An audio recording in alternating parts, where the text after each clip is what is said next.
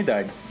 Conversas e dicas sobre história, filosofia, sociologia e atualidades. Se você for, não vai se arrepender.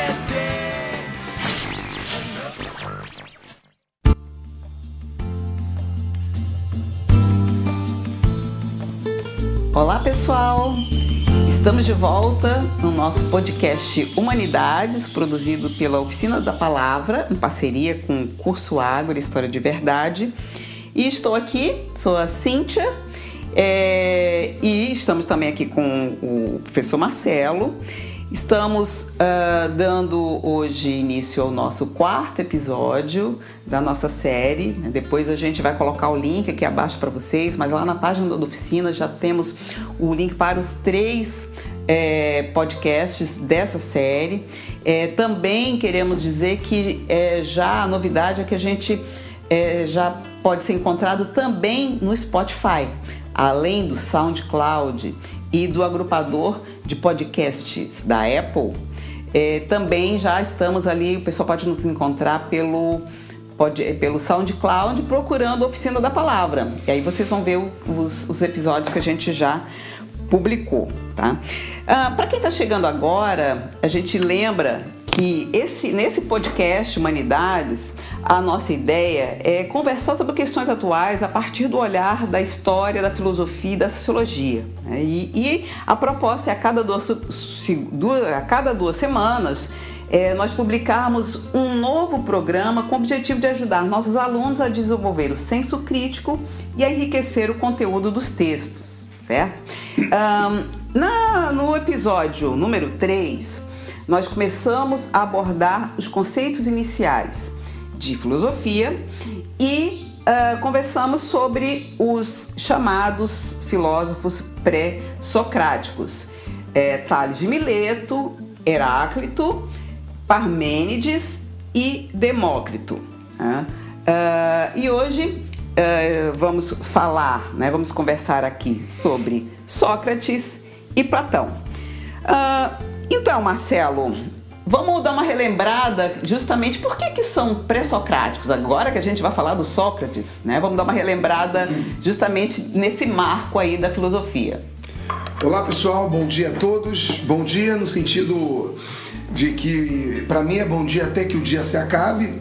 Então até que a gente se recolha, até que vire um outro dia, eu tenho o hábito de falar bom dia. Então não é uma referência ao dia manhã, mas sim a todo o dia 24 de, de maio, que é quando a gente está tá aqui gravando esse, esse no, novo episódio do podcast.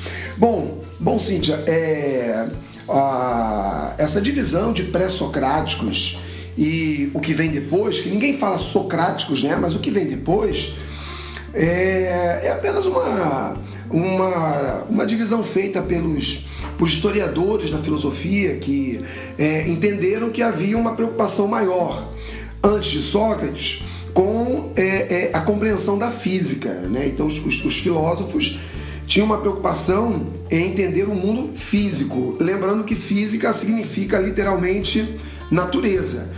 Então, é, é, havia uma preocupação daqueles pensadores, antes do Sócrates, é, de imaginarem ou tentarem desvendar o que seria né, o que, o, o, qual seria a arquer do universo. Arquer, então, é, é, significa origem, né? então quando a gente fala arqueologia, seria então uma espécie de estudo da origem. Então o Tales Mileto, por exemplo, vai dizer que a água seria o arquer do universo. O Anaximandro vai dizer que é o, que é o Aperon. O Anaxímenes vai dizer que é o ar. Demócrito vai dizer que é, é, é o átomo junto com Leucipo. Então esses filósofos tinham, embora tivessem uma preocupação com a metafísica, né? É, vamos pegar a palavra metafísica, que significa para além da física, para além da parte física da existência humana, então a, é a alma. É, esses, esses filósofos tinham uma certa preocupação com a alma, mas não esboçaram isso não explicitaram isso com a mesma força que explicitaram a sua preocupação com a, a formação do que, há, do que há no universo. Então eles são chamados de físicos. É, até lembrando para os nossos ouvintes que, é, principalmente do ensino médio, que ele tem a ideia de que física significa a, a, a matéria física que ele estuda no ensino médio e tal, mas física é natureza. Aquilo que ele estuda no ensino médio é um estudo da natureza, só que você aplica a matemática. Então tem-se aquela velha né, aquela definição antiga de que é horrível, né, de ciências exatas. Física é uma ciência da natureza, assim como é a biologia, assim como é a química, e a matemática aplicada é a linguagem. Né? Então, é, é, a filosofia anterior a Sócrates, os filósofos eram chamados de físicos porque tinham essa preocupação com a, a, a natureza. O Sócrates ele vai desenvolver uma preocupação maior com a alma humana. E essa alma, que a gente pode chamar de espírito, pode chamar de psique, é, essa é, é, Hegel vai chamar de idealismo, é, o, essa alma ela é um, uma parte do corpo humano, mas é curiosamente uma parte que não é física. Essa parte não é física. Quando se fala em metafísica, também tem-se o hábito de atribuir essa metafísica a Deus. Mas isso aí é uma, uma uma discussão ou uma, uma interpretação é, é, é, diferente que não nos interessa nesse momento.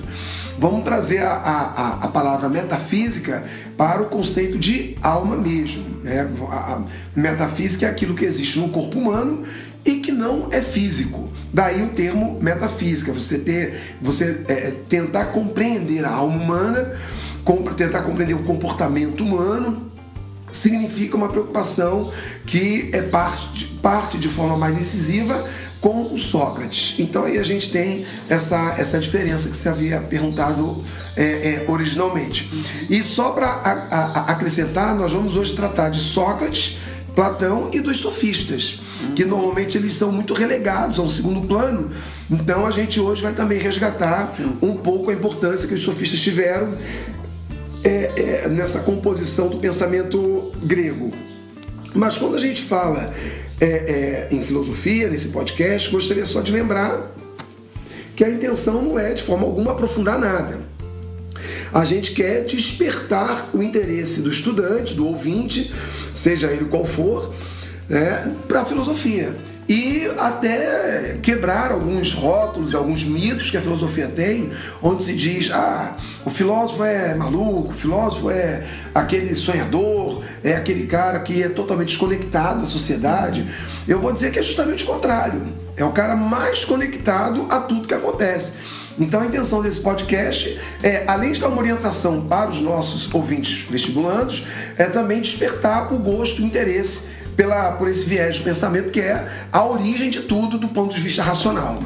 É, e a gente está num contexto, eu acho que praticamente é uma obrigação nossa, né, num contexto de ataque é, às ciências humanas de um modo geral e a filosofia, a sociologia, a gente até comentou no episódio passado, é, num contexto de ataque à filosofia e sociologia, justamente porque são é, é é, é, parte né, da, do, do, conhecimento, do, do, estudo, das reflexões que promovem o questionamento. Né? A filosofia, a gente falou, ela inicia com uma pergunta. Né? Então, acho que é, é, mais do que uma obrigação a gente popularizar esse tipo de conhecimento, mesmo, né? como você falou, de uma forma bem inicial, mas também buscando fazer a conexão com, com os elementos do nosso dia a dia. É, ex exatamente. É, isso é uma, uma situação que a gente vive no mundo inteiro.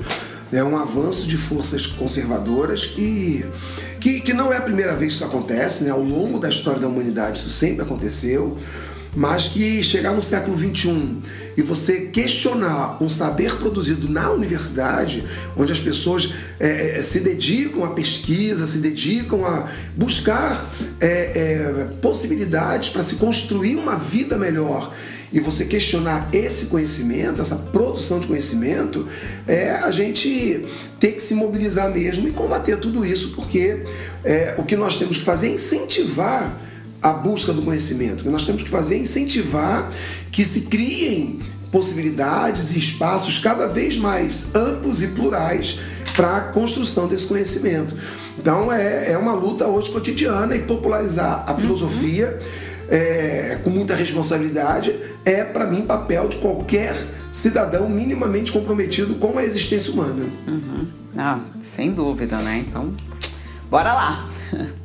Bom, quando a gente fala é, em filosofia, a, a, a, história da filosofia ela tem uma riqueza muito grande no sentido de quando você consegue é, sistematizar é, a história grega ah, já no seu momento clássico, acaba é, facilitando a compreensão desse, desse, desse, desse desenvolvimento da filosofia.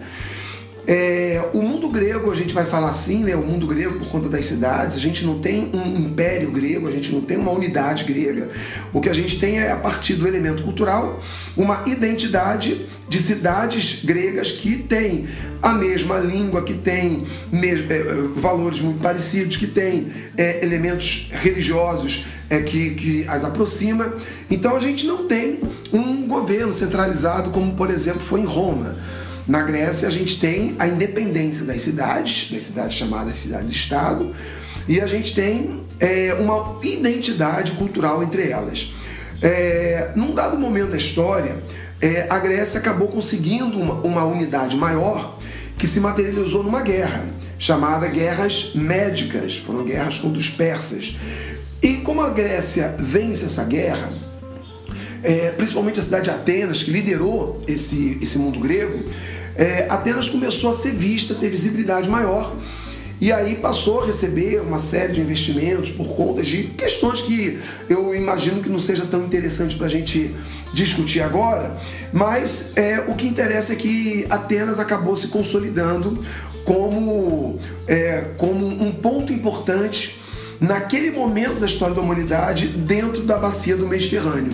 Então Atenas se consolida naquele momento é, e vários pensadores, estudiosos, cientistas, intelectuais, vamos usar esse termo aqui, é, passavam por ali, né, fixaram residência ali ou tinham interesse em conhecer.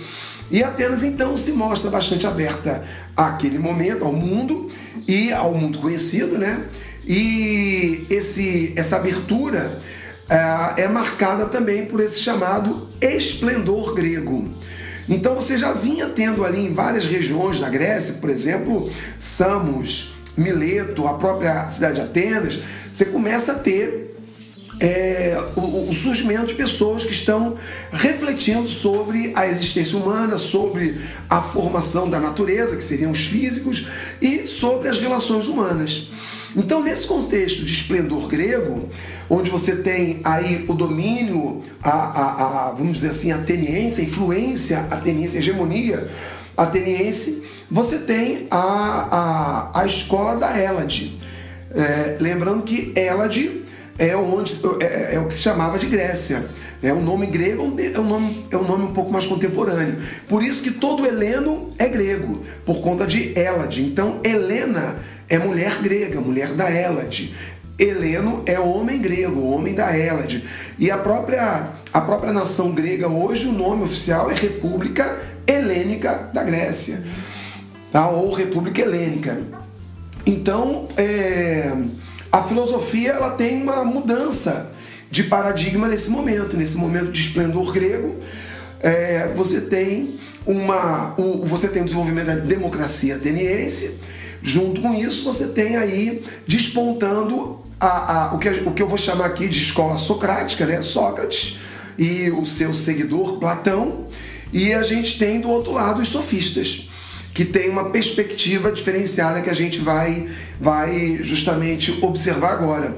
Então você tem a, a, a construção da escola é, socrática, que desenvolve uma série de reflexões sobre o homem, sobre política, sobre metafísica, é, inclusive, é, Sócrates tem como perspectiva a ideia de que é possível chegar a uma verdade, e você tem a escola é, sofista, onde os sofistas foram acusados pelo, por Sócrates de serem os mestres na arte de falar. De fato, o sofismo tem uma preocupação muito grande no convencimento do outro. Então, essa preocupação no convencimento do outro acabou é, sendo visto pelos filósofos contrários aos sofistas como a arte da enganação, a arte da oratória.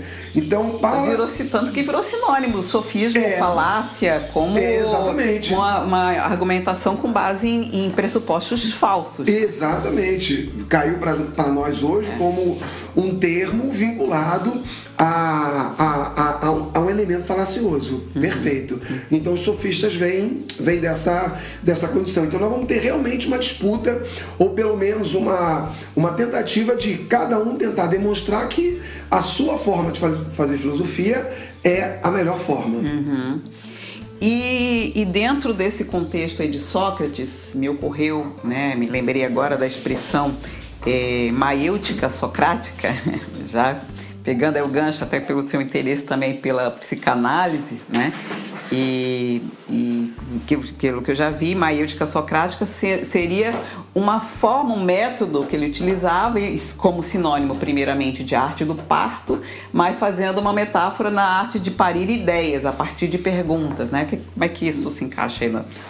É o, o, o- o Sócrates tinha como é, estratégia para iniciar um processo de pensamento sempre fazer perguntas. Então ele tinha os seus interlocutores e esses interlocutores perguntavam, por um exemplo simples, né? Sócrates, para você o que é o amor? E ele diria, e ele poderia responder essa pergunta com uma outra pergunta. Então, essa, esse conjunto ou essa, esse diálogo pautado em perguntas fa- fazia, é, é, estimulava respostas. E é, esse estímulo a respostas, em geral, terminava com outra pergunta. Então você ia parindo respostas e, e- e- e- esse parto de respostas te levava a outras perguntas, outras perguntas e outras respostas, até que se chegasse, ou até que se tentasse chegar a uma, a uma verdade. Então, por, por isso que a gente diz né, que Platão é, escreveu uma série de diálogos socráticos que estão no Banquete, no Fédon, é, no- em, em várias outras obras, onde na verdade é o Sócrates dialogando com outros interlocutores, onde a pergunta e a pergunta acompanhada do, do- do- da resposta é, seria esse parto, seria esse nascimento do que é, poderia se chegar, poderia se pensar né, na, na gênese desse pensamento. Então você faz uma pergunta, devolve com outra, aí você vai aos poucos esboçando, forjando respostas. Então isso seria o parto, né? seria a maêutica. Você é, cria condições para que o seu interlocutor vá parindo, vá é, dando vida a respostas. E aí você vai descortinando o conhecimento, você vai apresentando aí o vai apresentando aí o conhecimento. Então a, a maiútica é isso. Mas é quando a gente pensa no, no parto, é, vale também é, é, trazer à tona uma outra frase de Sócrates que é só sei que nada sei, ou sei que nada sei. Ao dizer que eu não sei nada, o Sócrates está tentando se apresentar aos olhos de Platão como o maior sábio da Grécia. Porque sábio é aquele que, não, que sabe que não sabe. E que vai justamente com os seus pares buscar esse conhecimento. Ah, essa frase ela é justamente a diferença entre arrogância também, de uma certa forma, Ah. né? Eu acho que a ignorância traz em si essas certezas de conhecimento, né? É, quando na verdade a gente é, o, o conhecer é você saber o, o quanto de portinhas que você ainda não abriu e que É, existem outras exatamente. portinhas que você não, não sabe. Aham. E aí a ignorância é você desconhecer que tem, que haja portinhas e que ó, eu já cheguei no ponto final e ali tem uma parede, já sei tudo. É, é, exatamente. E o, o- a própria, gente, a própria palavra diálogo, é, vamos pegar a, a- a- a- o grego, né? Esse diálogo, esse logos, voltando àquela ideia do mito, né? Mitologia são duas palavras, mito e logos. Então, mito é uma palavra grega que significa palavra no sentido alegórico, fantasioso. Logos é uma palavra grega que significa palavra no sentido é, é, no sentido. No, o, o, o, me fugiu agora a palavra aqui. É, alegórico, categórico. Então, logos está no sentido categórico, de categoria. E quem faz categoria, quem estabelece categorizações é a ciência. Então, mito estaria no, pan, no plano fantasioso com a alegoria, uhum. e logos no, no, no, plano científico com a categoria. Então, o que é o diálogos? O diálogos, o diálogo. Diálogo significa dois ou mais conversando de forma racional categorizada. Uhum. Então, por isso o termo diálogo, que seria uma conversa racional em busca de uma determinada verdade. Uhum. Daí o diálogo, os diálogos socráticos. E, e, uma outra coisa que me ocorre aqui, você falando sobre diálogos, né? a gente sempre tem a figura ali, principalmente quando a gente lembra da Grécia, da Ágora, né? Uhum. Aí o nome, o curso é. Ágora, e a partir dessa ideia do diálogo, a ideia da política, num sentido bem mais amplo, né? Porque a própria palavra política, você colocando aí que né, a ideia de, de Sócrates e de Platão, né? Discutiam também sobre o amor, sobre a política, sobre a vida. É claro que se a gente for fazer um olhar ali, se diz que são, normalmente eram homens, né? As mulheres não participavam desse tipo de discussão, pelo menos não ficou registrado, né? Não, por escrito, não, não participavam, não né? Participavam. É, mas uh, fala um pouco de, de, pra gente, assim, pra gente trazer essa ideia de Ágora, que é para ampliar, e a partir dessa, dessa visão né, de Sócrates para o debate, onde é que entra isso dentro do nosso contexto social. O, é, a, o, a Ágora, ela é, é, é, é, não era o espaço do Sócrates, uhum. porque o Sócrates ele vai fazer filosofia com um grupo muito reduzido de pessoas, muito reduzido mesmo. Então, quando a gente pega os diálogos, a gente tem ali, é, normalmente, tanto é que tem uma obra do Platão, né, o Banquete, o Banquete é um grupo reduzido no espaço também, onde eles se, se isolam, se distanciam da, da, do que seria a política da ágora. Né? Então, mas para entender a ágora, que é uma coisa que o grego estimulou, isso é, é, é algo bastante interessante na cultura grega, porque até quando se faz quando se faz crítica à democracia, né? Tá, mas a mulher não participava, o escravo não participava.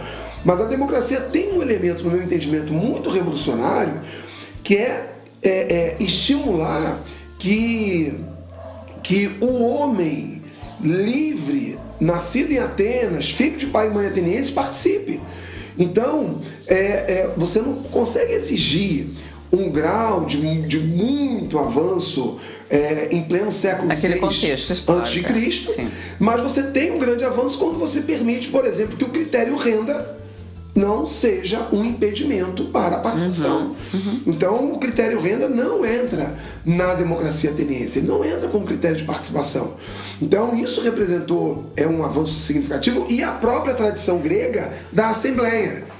Ah, é, é, se você pegar Egito, Mesopotâmia, Pérsia, eram, é, eram, eram, eram civilizações teocráticas, onde você não tinha a, a, o hábito do diálogo, o hábito da conversa, o hábito do debate. Não vou nem dizer o diálogo no sentido platônico, mas do, do, do, do debate. E a Grécia, mesmo que num grupo reduzido, ela estimula esse debate, ela estimula essa conversa. Então, isso é bem importante. Por que eu estou dizendo isso? Para chegar na Ágora. A Ágora é esse espaço privilegiado onde um grupo maior de pessoas que não são necessariamente pensadores, aliás, não eram, e que vão fazer um debate político. E o que é o debate político? A palavra política vem de polis, aquele que procura cuidar da cidade, aquele que procura intervir debatendo os problemas da cidade, querendo dar soluções para os problemas citadinos. Então, a, a Ágora é justamente esse espaço privilegiado, onde as pessoas se encontravam e ali é, debatiam sobre o que poderia ser mais urgente para ser resolvido na cidade. Agora, você comentou, né, Cintia, que a mulher não participava? É, não, não participava mesmo. Né? Não vamos até nos, nos iludir com relação a Esparta. Quando você diz, ah, mas a mulher espartana, ela tinha uma inserção maior. Não, não tinha inserção maior nenhuma. A mulher espartana, por conta do homem viver muito tempo, ou em acampamentos de treinamentos, ou na própria guerra, a mulher tinha que responder pela casa quando os seus homens não estavam em casa. Quando eu digo os seus homens, é o marido e alguns filhos, né? No caso, ainda convivesse com eles mais velhos. Então a mulher é a pessoa que tinha que estar ali, né, é, é, é, mais presente na vida pública. Mas ela tinha também esse processo de, de obviamente, discriminação. Mas tem uma obra de um, de um escritor, de um teatrólogo, né? teatrólogo não, de um, de um autor de peças teatrais, o Aristófanes. É, ele tem uma hora, Aristó- Aristófanes era um grande crítico da democracia, né? um grande crítico da democracia. E o Aristófanes, que era um sátiro, o Aristófanes ele tem uma obra chamada As Assembleístas. Eu até, como dica cultural, vou, vou- vou citar essa, essa obra. É bem facinho de encontrar. Você bota ali no Google "A- As Assembleístas de Aristófanes. É, é- você lê numa tarde isso aí. É, é uma peça mesmo, é uma peça teatral. Então, As Assembleístas é uma peça teatral onde é, Atenas está é, tá, tá- tá vivendo um processo de, de crise e ele escreve essa peça é, justamente criticando a democracia. Então, por que, que é o nome da peça é As Assembleístas no Feminino? Porque as mulheres enganam seus maridos, acordam mais cedo, vestem as roupas dos homens e vão para a Assembleia de Atenas, porque elas estavam debatendo a guerra do Peloponeso e os problemas de Atenas. Então elas vão, elas substituem os homens indo para a Assembleia. É bem interessante, porque elas vão para a Assembleia, vão participar da Assembleia, vão debater na Assembleia e elas vão é, então dar um encaminhamento é, sobre a crise ateniense. Mas onde está, a, entre aspas, já fazendo uma brincadeira, a, digamos assim, ironia, sátira, perversidadezinha do, do, do Aristófanes? Ele está dizendo que a democracia é um sistema tão ruim, tão ruim, que os homens se deixam enganar até pelas mulheres, que conseguem driblá-los e participar da, da democracia. Então, é, é, nas entrelinhas fica a ideia de que se fosse uma oligarquia, os homens teriam muito mais responsabilidade. Porque quem participa da democracia? O povo. E o povo é acéfalo, o povo não pode, o povo não tem compromisso. O povo não tem responsabilidade. Tanto é que as mulheres enganaram os homens. Então é isso que está ali na, nas entrelinhas da, dessa obra. Aristófanes, assim como Sócrates, Platão, eles eram contra a democracia. É, Eles não queriam a democracia, porque eles entendiam que a, que a democracia Aham. ela não era feita dos melhores, era feita por qualquer um, e não é, e não é qualquer um que está apto a participar do jogo a participar do jogo político. Então eles são fortes críticos. Então o Aristófanes tem essa obra As Assembleístas. É, e, e quando eu, eu pensei, quando eu falei que a mulher, na verdade, não participava oficialmente, de fato, da política oficial, ela não participava. Mas mesmo em casa, mesmo na rua, as pessoas conversavam, né? E, e é porque, como a gente não tem um registro, as mulheres não eram alfabetizadas, não se tem um registro escrito. Né? é, o que a gente sabe muitas vezes é pelo que o outro deixa. Então, é, eu- é uma hipótese minha que as pessoas conversavam sobre isso, havia críticas, havia o desenvolvimento do raciocínio crítico de uma outra forma. Né? Eu Sim, imagino. É, é, Sim. assim, vamos, vamos cair no, no campo então da resistência. Sim, sim. Claro que vai ter resistências, Sim. né? Assim como, em- embora tenhamos mais documentos sobre isso, mas o, o, o africano, quando foi escravizado, não foi escravizado sem resistência. Uhum. A mulher, na sua condição da- de, de, de, de estar. é, submissa ao homem não é uma submissão totalmente passiva. Claro que havia resistências. Né? Nós temos várias obras, é, tirando as assembleístas, outras obras que demonstram essa resistência. Mulheres que têm uma voz mais ativa dentro de casa, mulheres que dialogam com outras mulheres. Não, tem muitas obras, muitos, tem muitas peças que demonstram isso. Então você tem. E, tem inclusive isso, na certeza. antropologia, estudos de que antes do patriarcado havia o matriarcado. Sim, havia um né? matriarcado É, por conta dessas- da, da, da gestação de crianças, né? Então você tem o matriarcado. Então, sim. se se inverteu, é porque houve alguma. É, é. Então, acho que sim. são coisas pra gente ir para próximos programas aí. Sim. A gente já tá levantando Trabalhar, né? perguntas aí. Então, voltemos. Bom, é, então vamos falar um pouquinho aqui dos sofistas. é, que aí eu queria começar com o, o maior deles, né, que é o Protágoras. E o Protágoras ele tem uma frase que eu gosto muito, que é muito usada, que inclusive é muito usada por, por reflexões humanistas, né? O Protágoras então vai dizer assim: o homem é a medida de todas as coisas, das que são como são e das que não são como não são. Quem vai usar muito isso, inclusive, é o William Shakespeare. O William Shakespeare, é, é, na obra Hamlet, e, e várias outras obras, mas em Hamlet, isso aí é muito forte, né? principalmente no momento em que você está resgatando o antropocentrismo, o humanismo, ou, ou, no momento em que você está voltando a valorizar o homem. Então essa, essa colocação de Protágoras, claro que ela tem um outro contexto na Grécia Antiga, mas ela demonstra, demonstra muito bem que a grande preocupação agora, Cíntia, é o homem. Então repare, se antes você tinha os filósofos físicos, que eram os pré-socráticos, onde a natureza era uma preocupação muito forte, essa frase do Protágoras já, já, já, já demonstra que você tem aí um paradigma diferente, que é o homem. Claro que o homem é um ser da natureza, indiscutivelmente. Mas esse homem que é ser da natureza, é, é, ele tem uma composição diferente. Tá? Então, do ponto de vista biológico e do, do ponto de vista antropológico, o homem é o único ser racional. É o único ser racional. E do ponto de vista antropológico, ele é o único ser produtor de cultura. É o único ser produtor de cultura. É, então, o, o, o que acontece? Quando ele diz, o Protágoras, que o homem é a medida de todas as coisas, das que são como são e das que não são como não são, ele está dizendo o homem é diferente. Tá? E por que a medida de todas as coisas?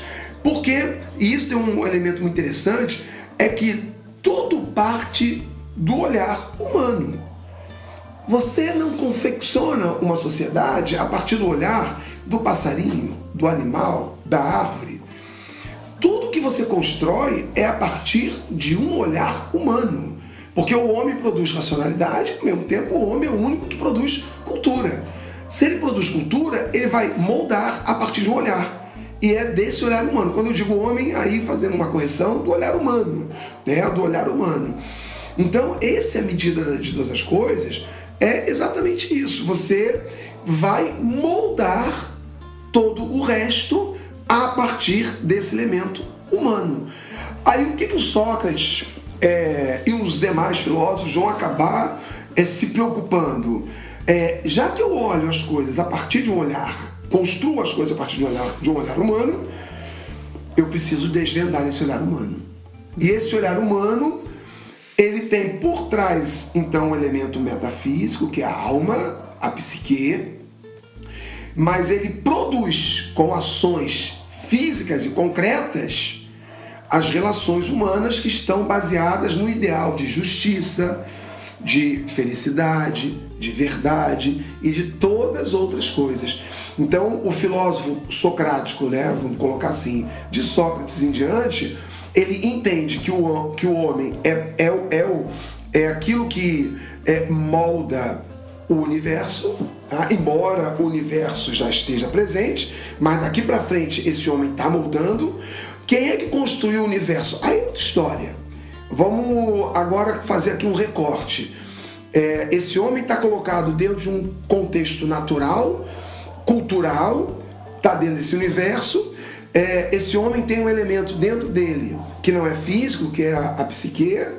É, e eu preciso compreender como se dão as ações desse homem, que está justamente a partir de agora moldando esse universo.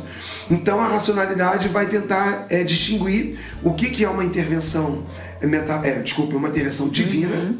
e o que, que é um ato humano por si uhum. só. Um ato que parte do próprio homem, sem qualquer intervenção divina. Então, esse ato que parte do homem, esse ato precisa estar carregado de racionalidade. Ele precisa ser pensado. Então, todo ato que eu desenvolver, eu preciso pensar nele. Aí Aristóteles, por exemplo, cria a ideia de ética. Que o que, que é a ética, né? A ética, tudo bem que hoje é uma palavra polissêmica, mas a ética é o que? Ética representa é, prática, Ética é prática. O, o, o, Aristóteles vai dizer: como é que você pode julgar um homem como ético? Apenas no final da vida dele. Porque ele é, é, é, é o, o, o Aristóteles vai entender que todo ser humano tem que dar o melhor dele para a polis. Uhum. Então, se você tem a, a potencialidade de desenvolver trabalhos em marcenaria, você tem que ser então aquele marceneiro que vai dar o melhor de si para então a sua prática na marcenaria, uhum. é, é, contribuindo da melhor forma possível para a cidade. Quando você chega sua, ao final da sua vida, você entende que, a sociedade entende que, poxa, aquele cara foi um baita marceneiro, um baita pedreiro, carpinteiro e qualquer outra pessoa, filósofo, político no sentido aí de operar uhum. né, na administração da cidade. Então, é ética em Aristóteles é isso, é você chegar ao final da sua vida e você ser avaliado como aquele sujeito que desempenhou da melhor maneira possível integralmente uhum. aquilo para qual aquela coisa para a qual você se preparou para fazer. Então, nessa visão, não cabe o sujeito depois de 20 anos, ah, cansei de ser marceneiro, agora, ah, agora eu vou ser pedreiro. Não, porque você tá na marcenaria no, no teu no, no teu é, potencial máximo de contribuição para a cidade. Então, aí você começa a entender o pensamento, aí você começa a entender uhum. por onde esses pensadores vão caminhar.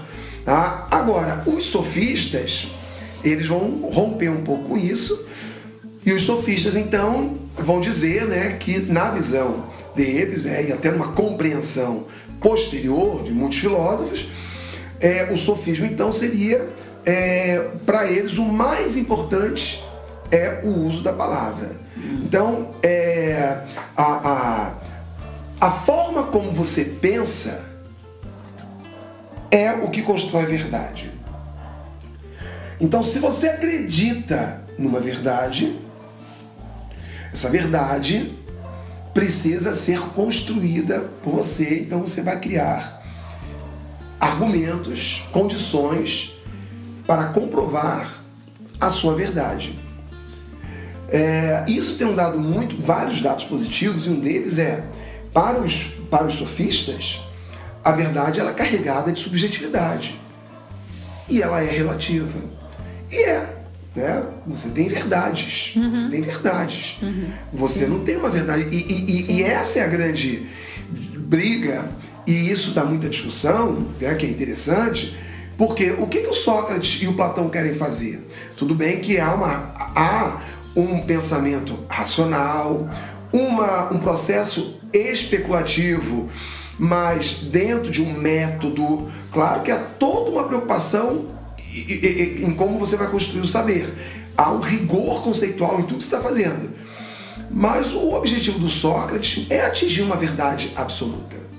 O objetivo do Platão é alcançar essa verdade que serviria para a humanidade. Enquanto que os sofistas vão dizer, não, a, a, a verdade ela pode ser relativizada, ela pode ser subjetivizada. Uhum. Só que isso implica, que não é o nosso objetivo, uhum. né, num debate, num aprofundamento muito maior. O que eu quero é apresentar né, aquilo que até hoje foi debatido no campo da filosofia dentro dessas duas escolas. Então a escola sofista, ela vai dizer que é, a verdade pode, pode ser uma para o sujeito e pode ser outra. Então vamos pegar aqui o Gorgias, que é um outro pensador importante do, do, do sofismo. O Gorgias vai dizer assim: o que parece a mim é para mim, e o que parece a ti é para ti. É, então ele pluraliza um pouco essa ideia do que é a uhum. construção do, do, do do, do pensamento. Aí o próprio Gorgias ele usa uma, tem uma outra frase que diz assim, ó, a persuasão aliada a palavras modela a mente dos homens como quiser.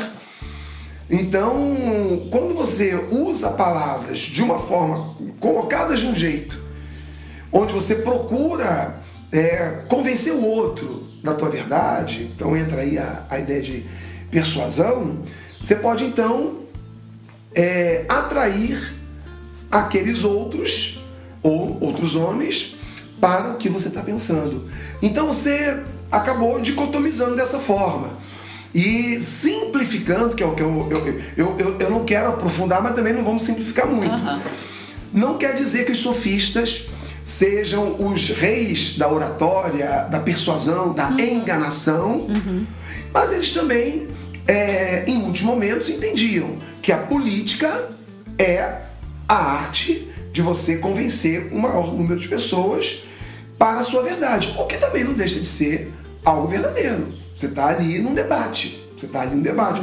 Então são coisas apenas para a gente pensar, apenas para a gente refletir e ver como a filosofia é muito rica, como a filosofia traz tudo é de uma, e, e é dessa, e é dessa riqueza. Então o Sócrates minimiza a importância dos sofistas ao dizerem que eles estão apenas preocupados através da palavra, do discurso, é em enganar as pessoas, porque eles querem apenas persuadir sem nenhuma base sólida, e ao mesmo tempo os sofistas vão dizer que não existe a possibilidade de alcançar essa verdade absoluta como Sócrates quer, porque a, a verdade ela é um elemento é, subjetivo, relativo e plural. Você pode ter verdades. Claro que isso aí entra em vários campos, isso pode dar é, é, várias, pode, pode provocar várias discussões muito importantes. Mas vamos voltar a sentir então a, preocupação com a psique.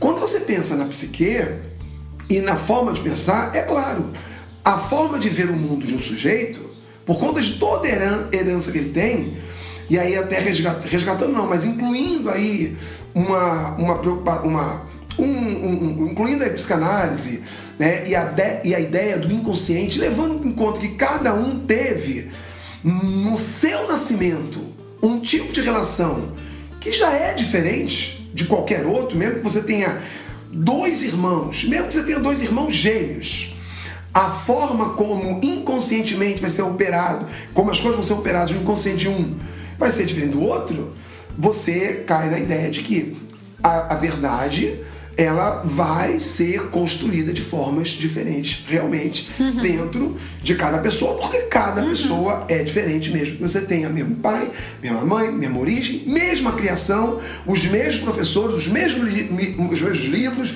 vai ser diferente. Então isso que é importante da gente entender, tanto em Sócrates quanto nos sofistas, é que a riqueza da filosofia está aí. Se você quiser aprofundar no sofismo, ótimo. Quer aprofundar em Sócrates, ótimo.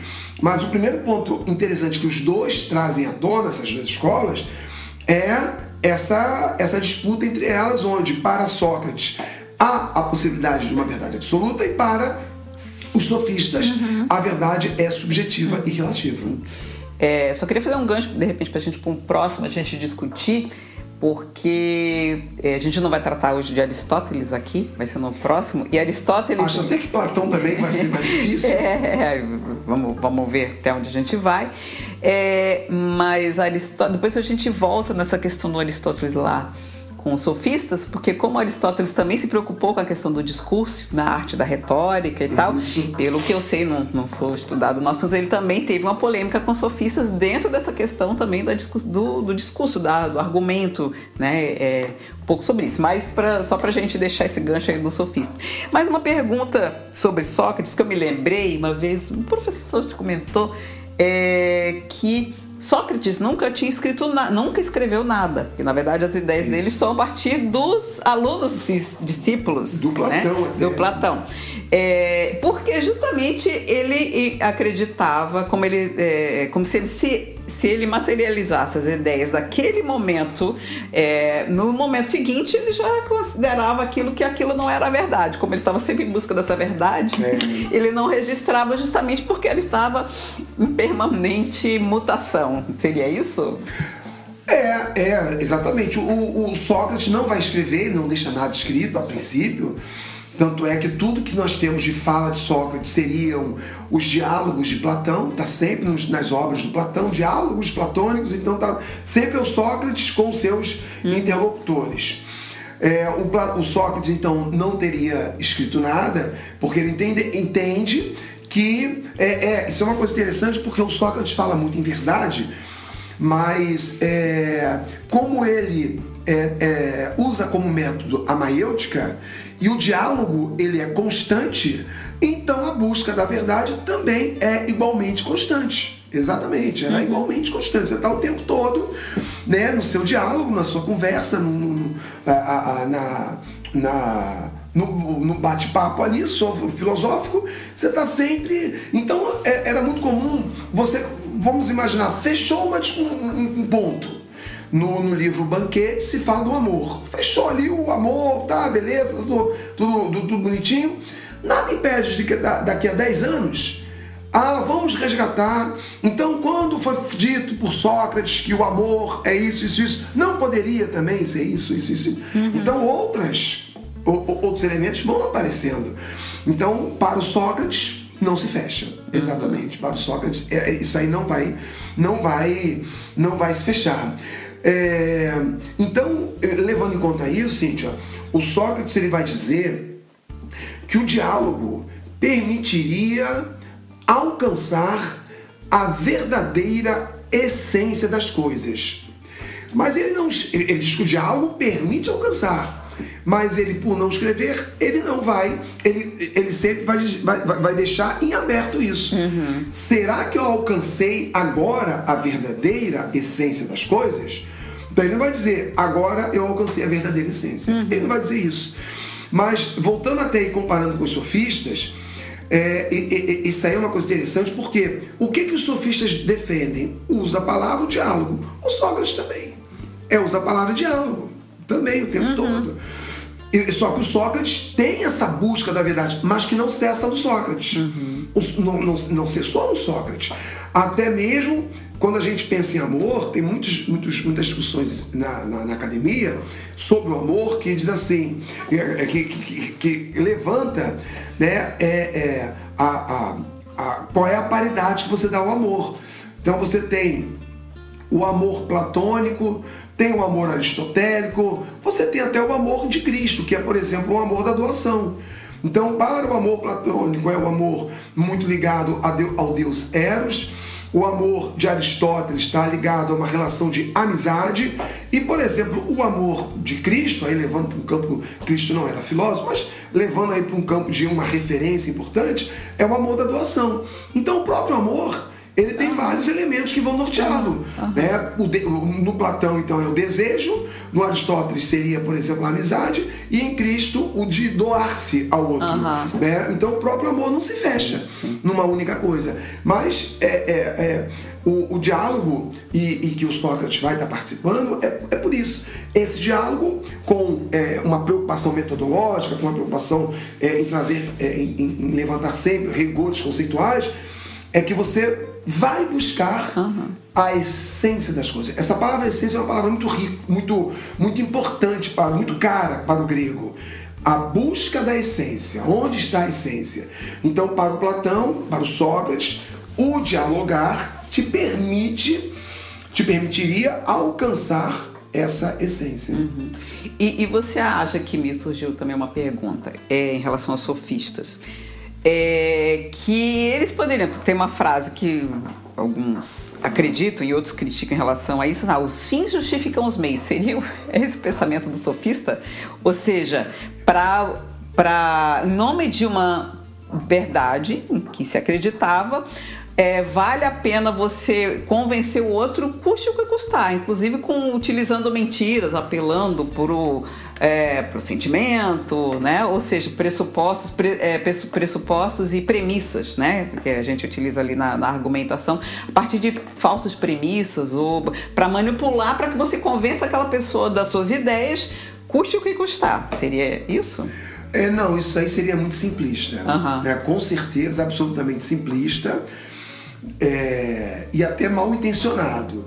O, mas o, o, eu não quero aqui cometer uma, nenhuma injustiça, mas Sócrates e Platão vão ver os sofistas assim. Uhum. Eles vão vê-los assim. Sim. Aí tem uma outra situação aqui dos sofistas que eu gosto muito que diz assim, ó, os sofistas é, buscam vários pontos de vista. Então a linha que os sofistas acabam é, traçando Eu prefiro, eu prefiro usar essa, né? É, é, a, até porque, vamos pensar no mundo atual, é a, a defesa sempre da pluralidade e da democracia. É, quando o sofista diz é, precisamos buscar vários pontos de vista para podermos entender o que as pessoas pensam, eu entendo, eu, eu, eu, eu compreendo que essa é a intenção dos sofistas. Esse é o desejo dos sofistas. Então, os sofistas estão parados nisso aí. Então, a frase os fins justificam os meios não caberiam os sofistas. Cabe no Maquiavel. Uhum. Maquiavel, sim. Essa frase, inclusive, é atribuída a ele, mas não há nenhuma comprovação que tenha sido dele. Uhum. Ah, no Maquiavel, sim, porque é um outro contexto.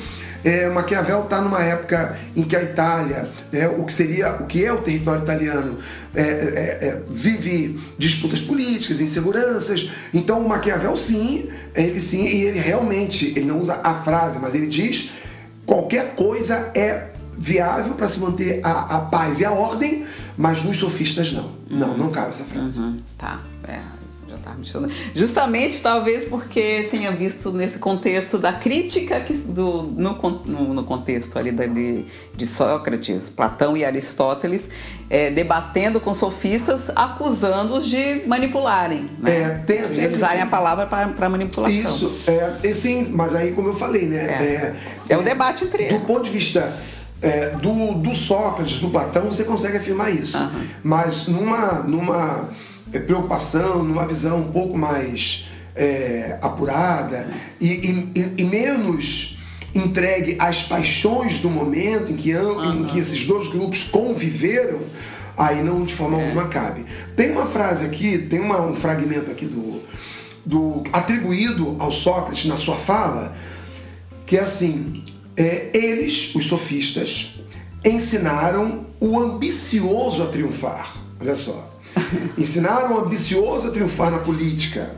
Mas a oratória da persuasão e o raciocínio inteligente não instruíram o povo, o homem, perdão, o povo não, o homem, não instruíram o homem a arte de viver, a perfeição do caráter e a excelência moral. Uhum. Então ele vai dizer que, é, olha como ele rebaixa os sofistas. Ele vai dizer que os sofistas ensinaram o ambicioso a triunfar na política, ensinaram o ambicioso a persuadir as pessoas na política. Aí ele vai dizer, tudo bem, na política ainda vai. Porém, porém, este ambicioso não sabe, não conhece a arte de viver não tem a perfeição de caráter e não possui uma excelência moral. Uhum. Então aí você tem uma divisão interessante, porque o Sócrates atribui muito a ação dos sofistas à política, reduzindo-os à política. Mas os sofistas não estão só na política. Eles estão nessa pluralidade que é a cidade de Atenas. Uhum. Então eles estão dizendo por que, que apenas o, a filo... Por que, que a filosofia é produzida apenas pelos iluminados de Sócrates? Né? A gente pode fazer essa visão também. Uhum. A gente uhum. pode fazer essa leitura também. Né? Então é isso que ele está, é. que os sofistas também estão estão nos colocando. Porque é verdade, o Sócrates vai dizer que é, nós precisamos ter, tudo bem, uma excelência moral, lembrando que moral é decisão, uma perfeição de caráter na conduta com a, a, a sociedade, que aí entra a ética, que ainda não é uhum. discutida, e a arte do viver bem. Perfeito. Mas isso é do ponto de vista do Sócrates, do Platão. E os outros? E os outros que pensam? Porque só esse pensamento desse grupo uhum. é o pensamento que a gente tem que ter como é, reverência. Vamos uhum. reverenciar esses caras. É, então, é, o Sócrates diminui uhum. esse, esse, esse, grupo, dizendo que eles estão na política fazendo isso. Ah, é claro, é, é, inclusive os sofistas cobravam, cobravam para as aulas de filosofia. Então, claro, eu, eu, eu sou um homem abastado, eu quero que o meu filho ele tenha uma boa formação política para que ele possa fazer boas intervenções. Sim, é uma possibilidade de uso do sofismo. Uhum, uhum. É uma possibilidade de uso do sofismo. Você pode usar isso aí. Mas é alguém que está fazendo uso na política. O Sócrates questiona é, mas você não pode educar esse cara assim. Não, mas eu estou educando ele na arte de pensar. Eu estou educando ele na arte de argumentar. Como ele vai argumentar é outra história. Ah, então você tem. Mil, por isso que eu falei, Cíntia. Tem mil coisas por trás dessa, é, digamos assim, disputa entre sofistas e Socrates, que é muito interessante para a gente não reduzir, Com não, não cair nesse reducionismo. É, é. Ah, mas é interessante É. porque parece briga de comadre velha. né?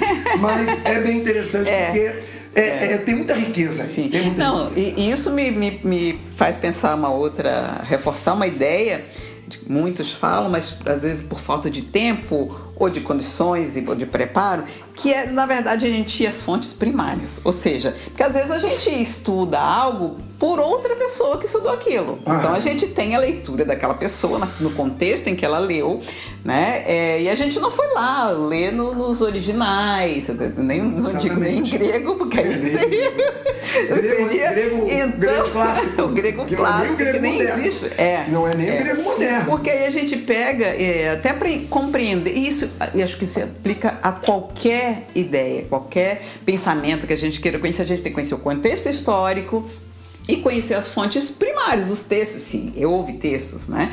É, no caso, a gente está falando de, de- épocas muito antigas, nem todos os textos ficaram, não havia imprensa, não havia internet, né? Enfim. É, mas isso era uma, uma questão que eu queria levantar, fazendo o gancho com os nossos estudos. E outra questão da palavra, né? Porque é, como eu não estudei, não fui eu sofistas, né? Não, não, não estudei, estudei muito por alto, né? Só na escola, né? Na- no ensino médico, estudei filosofia.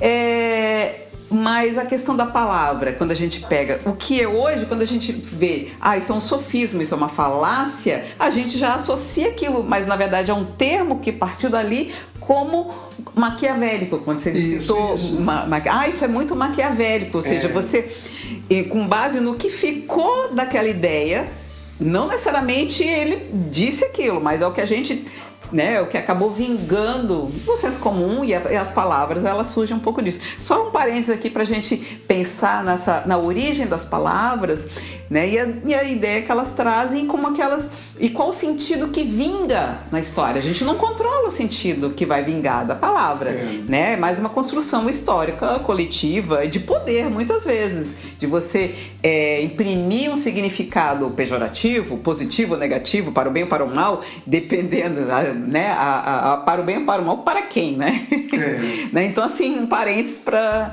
Porque essas são palavras que acabam aparecendo no nosso cotidiano.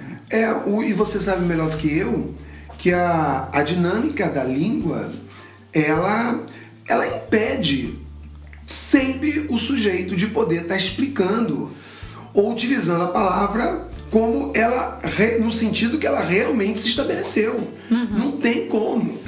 Então você muitas vezes é bombardeado, ainda mais hoje, né, onde com as redes sociais, onde uma determinada palavra cai numa determinada situação em que ela é usada à revelia, como por exemplo a palavra hoje socialismo. Eu estava pensando a nazismo. mesma coisa. Estava É, pensando a mesma não- coisa. Não tem a menor preocupação. Claro, é, nin- muitos não têm a preocupação em, em cuidar dela, porque há uma intenção de depreciá-la. Sim. Sem dúvida nenhuma. Mas é, o próprio Galileu, o Galileu dizia: é, eu estudo a física, a natureza, e eu prefiro explicar a física pela matemática. Ele dizia isso, que é uma linguagem segura. Por quê? A língua dos homens, ela é muito permissiva com mudanças de sentidos que dão a ela ao longo da vivência do sujeito. Então é bem isso mesmo. A língua falada, ela cai no, no, no coloquialismo e as palavras vão se perdendo né, no- do seu real significado. Tanto é que na filosofia é muito caro o uso das palavras, na, na- na- na- sua é, origem. Eu tenho conhecidos que é, é, tiveram que se dedicar à filologia para poder depois chegar a uma compreensão maior da, da filosofia. E a psicanálise também acaba também tendo, tendo essa preocupação, porque você tem que ouvir o sujeito.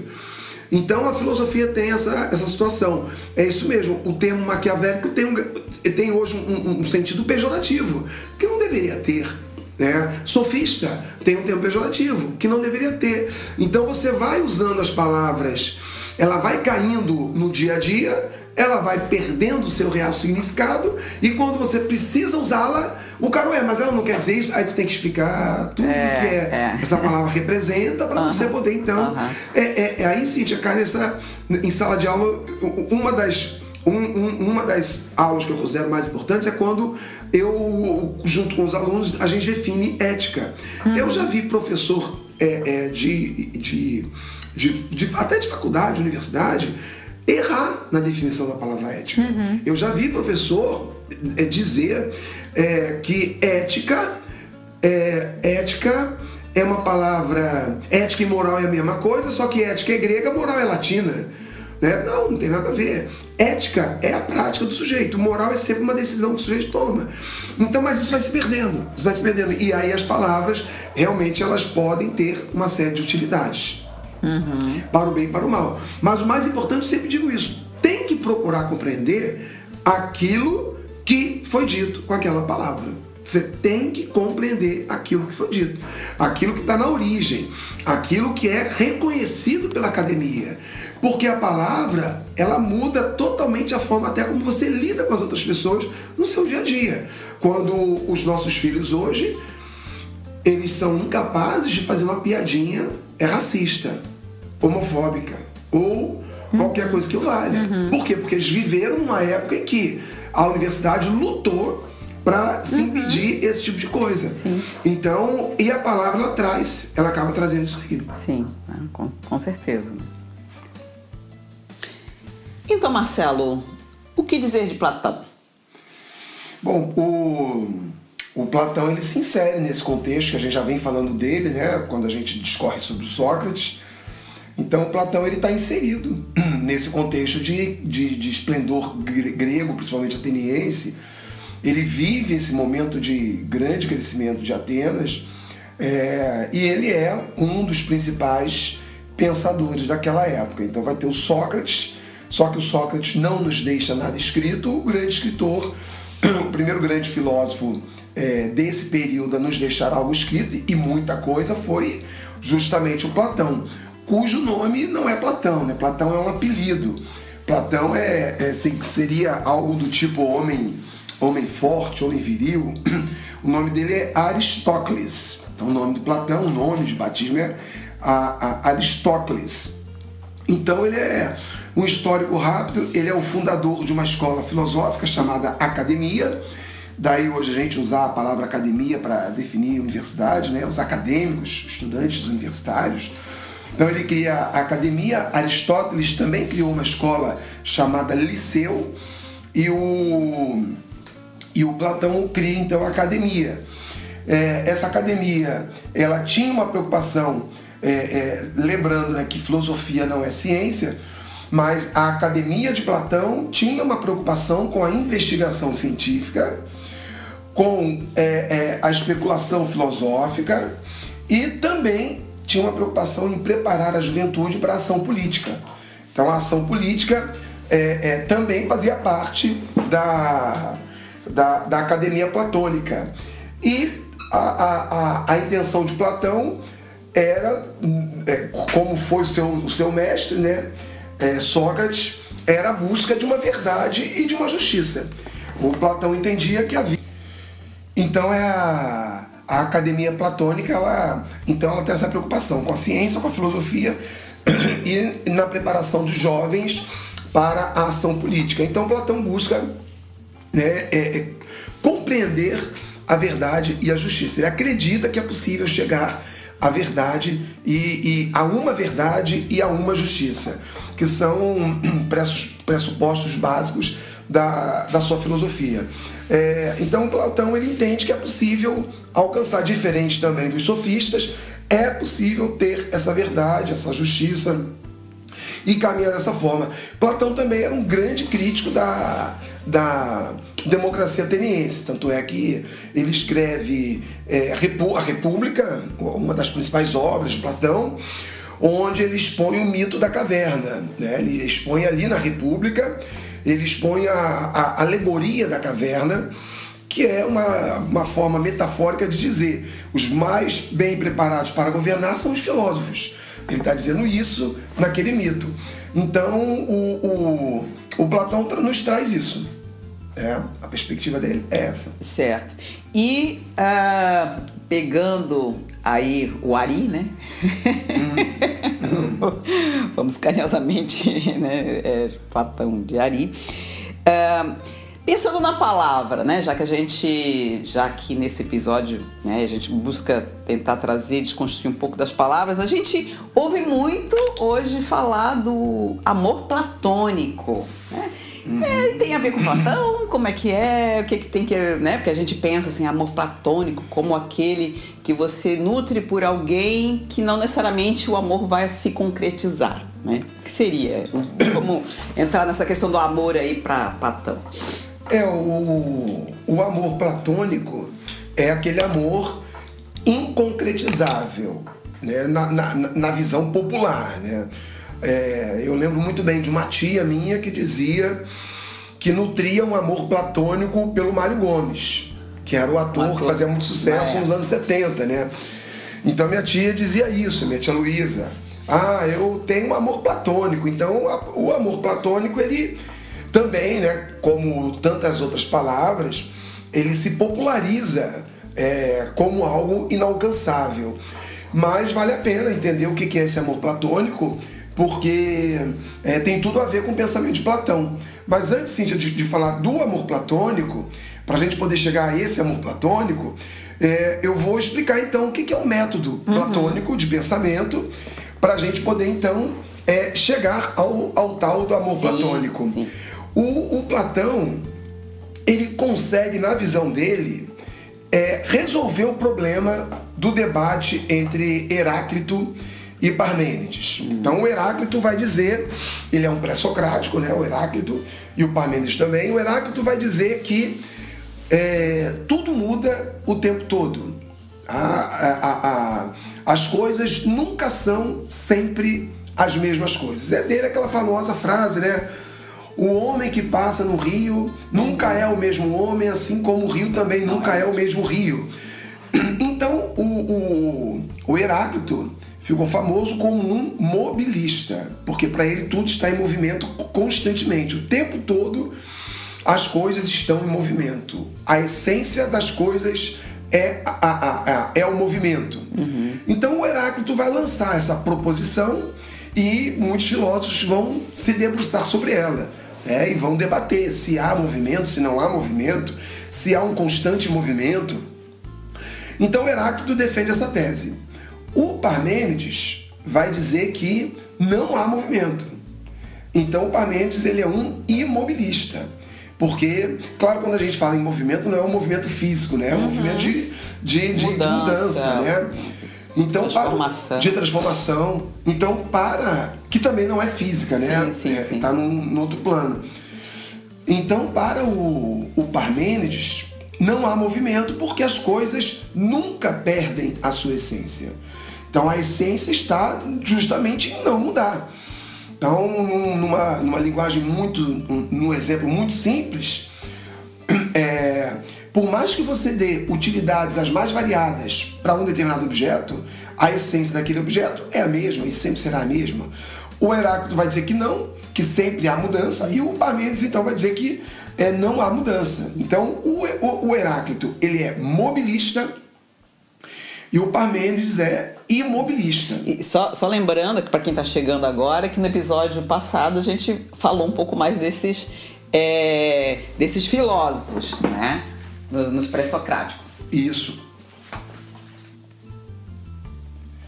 Então, então Cíntia, esse é, mobilismo de Heráclito e mobilismo de Parmênides foi o grande debate filosófico por muitos anos. Por muitos anos, os pensadores gregos vão se debruçar sobre isso. E o Platão entende então que vai dar uma solução para isso. O Platão então ele entra no rol daqueles pensadores é, e isso existe até hoje, tá? é, em que o conhecimento ele é só produzido no plano racional, sem o uso sem o uso dos sentidos do ser humano. Então, nós temos aí dois tipos de produção de conhecimento, é, na qual você valoriza apenas o pensamento. Então, é Platão com a sua racionalidade, com o mundo é, é ideal, é o Descartes com a, o, o, mundo racional, ou ainda o Hegel mais atual com o idealismo. Para esses filósofos, o pensamento, só, o, o, conhecimento só é produzido pela razão. O, o conhecimento perfeito, o conhecimento puro, o conhecimento que não permita é, é, é, questionamentos ou erros, ele é construído no plano apenas do, do, do, do pensamento.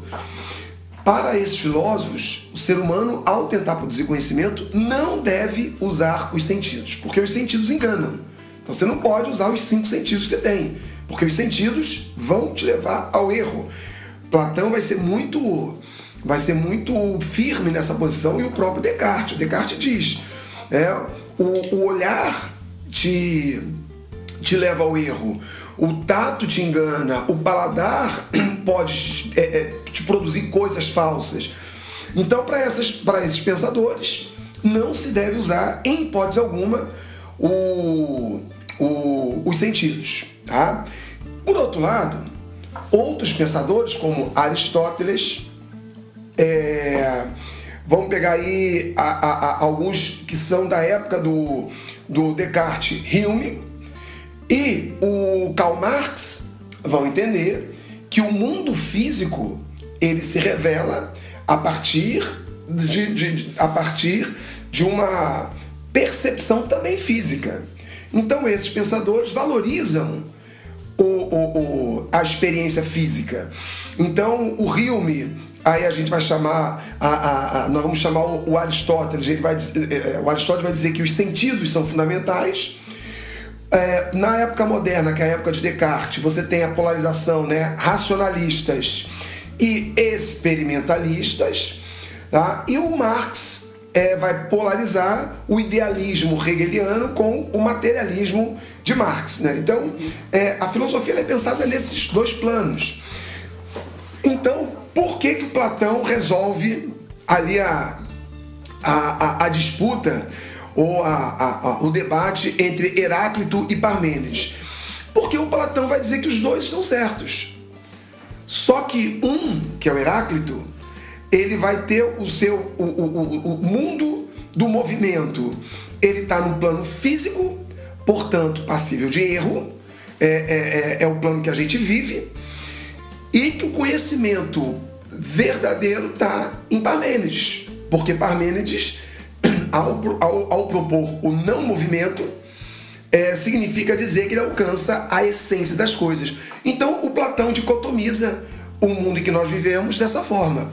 Existe o mundo dos sentidos, que é o mundo do movimento, da mudança, da transformação, e é o mundo onde não há a perfeição. É o mundo imperfeito, justamente porque ele é o mundo do, desse movimento. E o mundo inteligível, que é o mundo perfeito, que é o mundo onde as coisas já existem. Ali você tem a essência das coisas. Ali você tem a ideia de tudo aquilo que é verdadeiramente é, constituído pelo ser humano. E aí, eu sinto, a gente pode se perguntar, né? Tá, mas da onde vem o conhecimento que a gente produz? E o Platão soluciona isso dizendo que o ser humano ele já nasce com conhecimento. O que ele faz é relembrar a partir do contato que ele tem com outras pessoas. Então, o ser humano já nasce na sua mente, ele já sabe o que é, por exemplo, uma cadeira. Ele só vai relembrar o que é uma cadeira. Então, todo conhecimento, todo conhecimento que existe no universo, o ser humano já tem. Ele só está fazendo um exercício de memória, de lembrança. Então, o, para o Platão, o, o, o mundo ele resolve ter essa, essa, essa, disputa, né? Essa disputa não, mas essa, essa polêmica. polêmica. Então, o mundo de Heráclito é o mundo físico, é o mundo dos sentidos, é o mundo das coisas imperfeitas. da imitação, da aparência. O mundo físico é o mundo que os nossos sentidos alcançam. Então, é o mundo de aparência, é o mundo de opinião. E o mundo é onde o verdadeiro conhecimento se localiza é o mundo perfeito, é o mundo é, de Parmênides, é o mundo da essência. Então, num a aparência e no outro você tem a essência. Então, mundo sensível, Heráclito, mundo da aparência. Mundo inteligível, é, Parmênides, é, mundo da essência. Uhum. É essa dicotomia que ele faz. Aí, Cíntia, vem o amor platônico. O amor platônico, então o Platão ele busca, então ele busca é, é, a colocar a verdade, a justiça, a beleza, o amor, ele bota no mundo da essência, ele bota no mundo das ideias. Uhum. Então o que, que, ele diz sobre o amor? Que ele, ele então estabelece uma relação é, entre amor e o deus Eros. E Eros é o deus do, do desejo. E o Platão racio, racio, raciocina da seguinte maneira: eu só amo aquilo que eu desejo. A partir do momento que eu tenho, eu não desejo mais. Tá? Desejo no sentido de ter. Então eu desejo ter um iPhone. A partir do momento que eu tenho um iPhone, eu não desejo mais, porque eu já tenho o iPhone. Eu já tenho esse iPhone. Então, o Platão, ele vai ele vai com isso dizer que se você só ama o que você deseja, a partir do momento que você tem, por você ter, você não deseja mais. Então você não ama mais aquilo. Por isso que é quase que um amor inalcançável. Porque você deseja, você ama. Você tem, você não deseja mais. Se não deseja, não ama mais aquilo ali. Tá? Então, esse é o amor platônico. Aí a gente aplica ele principalmente a sabedoria. Por quê? Porque você nunca alcança plenamente a sabedoria. Por isso que Platão vai dizer: se tem uma coisa que eu nunca vou deixar de amar, é a sabedoria. Uhum. Porque eu nunca vou alcançar, imagina-se, plenamente essa sabedoria. É, então não deixa amar, amar, a sabedoria. Isso faz uma conexão com Sócrates, só sei que nada sei. Exatamente, claro, ele é discípulo, né? Se complementa. Sim, sim. É, então essa parte do Platão eu acho muito bonita. E o Clóvis de Barros Filho até brinca, né? Ele diz: O meu filho vai sempre, a minha filha tem uma filha, a minha filha vai sempre estar apaixonada pelo PS4 porque ela nunca vai ter um, porque ela a, a, adquire as coisas, não ama mais, abandona. O que dá, Cíntia, uma margem muito boa para se trabalhar o consumismo. Uhum. E, é, é, eu sempre uso isso em sala de aula. O amor platônico é um termo muito bom para você desenvolver o um raciocínio, uma argumentação sobre a questão do consumismo. Consumo, claro que Platão não pensava nisso, mas Sócrates e Platão diziam, né? É, é, tem, o, o, mundo tem muita coisa que na minha casa não precisa ter. Uhum. Na minha casa não precisa existir. O Platão e Sócrates diziam isso, né? Então, é, é, naquela época eles já destacavam. O, o, o grego já, já, já tratava muito disso, né? De você viver com o necessário, você viver com o mínimo possível. É, principalmente os, os, os helênicos, que nós vamos tratar na semana que vem. Os helênicos vão vão ter essa perspectiva do da, da austeridade de tem, tem um outro contexto né? tem algumas críticas interessantes a, a isso mas o, o amor platônico hoje ele se encaixa na ideia de consumismo, né? Claro, não sim, o amor sim, platônico, sim. não o Platão, uhum. mas você pode refletir sobre o consumismo. Você lá, o desejo te move, depois que você é, tem, você exatamente. abandona e você não. É, exatamente. Você deseja muito é. um tênis, você deseja muito um vestido, você deseja muito uma roupa, compra e abandona no canto do, do, do armário até que você resolve dar para alguém. É, inclusive com as pessoas também. Sim, né? É, né? É, a descartabilidade das relações. Isso, isso tem até uma conexão ali com a modernidade líquida, isso, isso. que a gente vai, vai, falar, vai voltar isso em, em é, outro episódio, né? Exatamente. É isso aí. Então, o, o o, o, método platônico te leva a, esse, a, a, a, esse, a essa ideia de amor, né? Então, onde está o amor? O amor não está no toque, no físico. O amor está no mundo ideal, tá? É, é, o amor, ele, assim como a verdade, a justiça, a beleza, eles estão no mundo é, é que Platão chama de idealista. É, por isso que você tem que conhecer muitas vezes as coisas para poder entender como é que elas funcionam e como que se, se dá, se dá a, a, a, a construção delas. Então, só para a gente fechar essa parte, o método platônico, né, tá, é, é, Platão vai ter o seu, vai, vai, vai basear o seu trabalho na dialética também, né? E o, o, o método é esse: a opinião não vale de nada, né? O conceito é que é importante. O mundo sensível é o mundo da ilusão, da aparência, das sensações, das impressões. E o mundo inteligível é o mundo das ideias, principalmente da essência, da racionalidade, dessa sabedoria.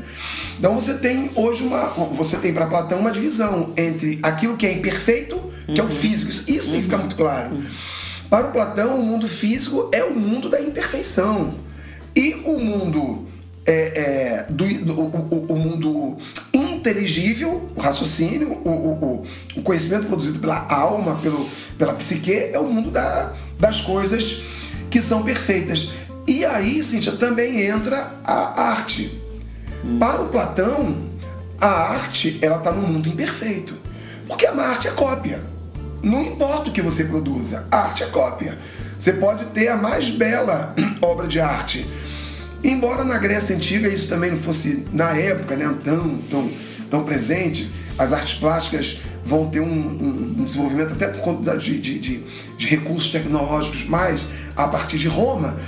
Mas qual é onde entra a arte em Platão? A arte entra no mundo imperfeito, porque a arte ela é uma imitação. Então, para vamos lá, para o Platão não tem valor, mas não tem valor por quê? Vamos sempre deixar isso claro.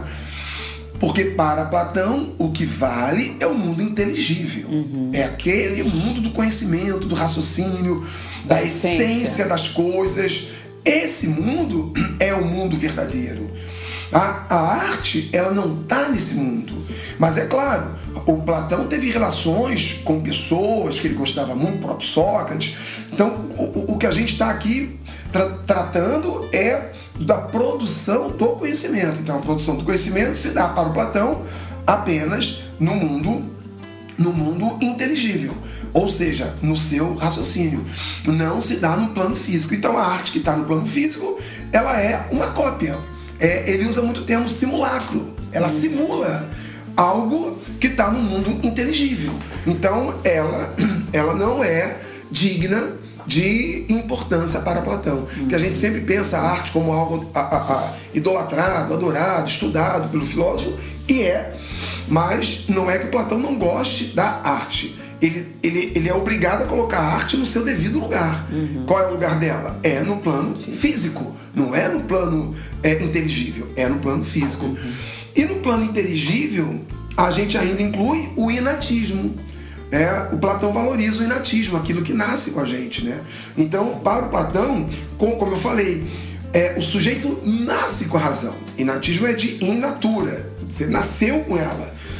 Se você já nasce com a, com a, com a razão, conhecer é recordar você está recordando. Você já nasceu com aquilo ali, você está só recordando. Então é interessante isso que o Platão ele vai valorizar o inatismo como algo que é do sujeito, está no, no, no mundo inteligível dele, está na sua racionalidade, e a arte é aquilo que está no mundo apenas das aparências e não no mundo inteligível. Uhum, sim. É...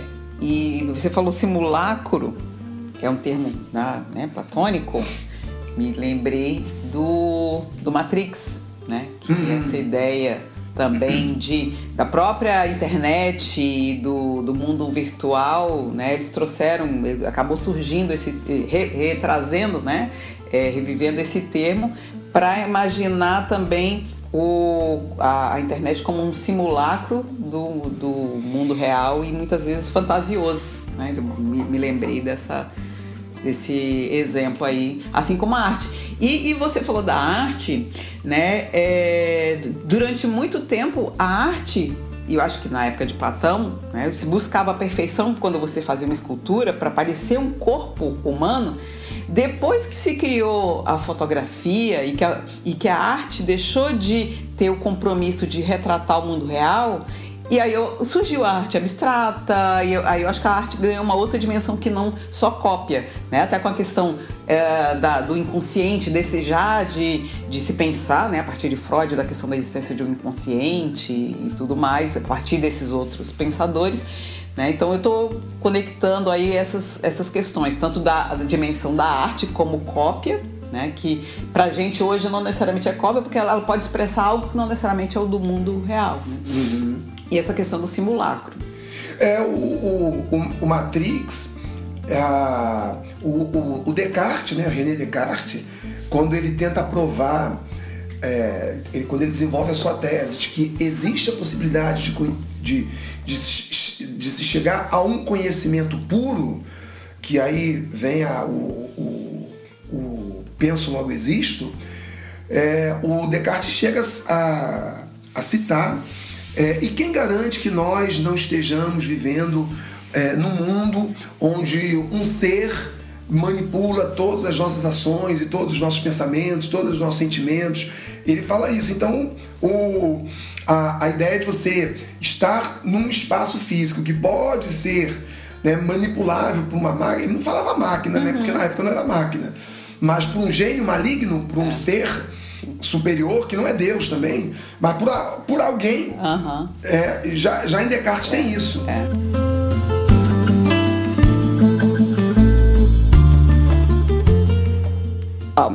finalizando esse episódio em que conversamos aqui sobre Sócrates e Platão aí na, na filosofia, é, a gente quer trazer para vocês algumas dicas culturais, né? Uh, uma, uma primeira que me ocorreu aqui, Marcelo, foi um livro né, que é uma, é uma obra de ficção inspirado na vida do Sócrates, que se chama Sócrates, né, do Anthony Gottlieb. É, e é, é, uma obra de ficção bem interessante, inspirada na vida dele. Né? Ok. E você? Você sugere aí para os nossos alunos ouvintes? Bom, como a gente é, é, entrou aí no mundo da filosofia propriamente dita, né, de uma forma mais é, segura, ah, fica aí. Eu sei que é um, é um clichêzão, mas é uma boa obra. É, é uma obra muito bem escrita, uma obra que ajuda a abrir é, muitos mundos para se pensar filosofia, pelo menos um, um, primeiro contato com a filosofia, que é o mundo de Sofia. É, é, um, é um, bom, um, um bom romance. Isso é um romance aí que é, é, é, até, eu diria, juvenil, mas é uma leitura bem gostosa para qualquer um, adulto, uhum. jovem, idoso. É uma ótima leitura para você fazer uma breve introdução a, a, a, esse mundo maravilhoso da filosofia. Então fica a minha dica. O mundo de Sofia, em termos de filmes, a gente tem muitos filmes que abordam questões filosóficas, mas a gente pode deixar para ir citando na medida em que a gente vai avançando com é, outros pensadores. Uhum. Então é isso. Bom período a todos. Ficam aí essas duas dicas, tá? duas excelentes dicas, e que a gente se encontre em breve no nosso próximo programa. Isso, e já para adiantar para vocês, o próximo programa será sobre Aristóteles e o contexto grego na época. Isso, Aristóteles e os helenistas. Isso. E só para lembrar a dica final, para lembrar, a gente já anunciou pelas redes sociais que o nosso podcast, ele, ele é, digamos assim, a casa dele é o SoundCloud, mas ele está disponível aí também pelo Spotify, tá? Então quem quem tá lá no Spotify ou pelo agrupador de podcasts é, da Apple, né? Do, o próprio que se chama Podcasts. Então vocês podem nos encontrar lá e conhecer os demais programas e os outros programas aí da Oficina da Palavra também, né? E temos estamos cheios de ideias para próximas para próximos episódios. Um beijo a todos e até a próxima.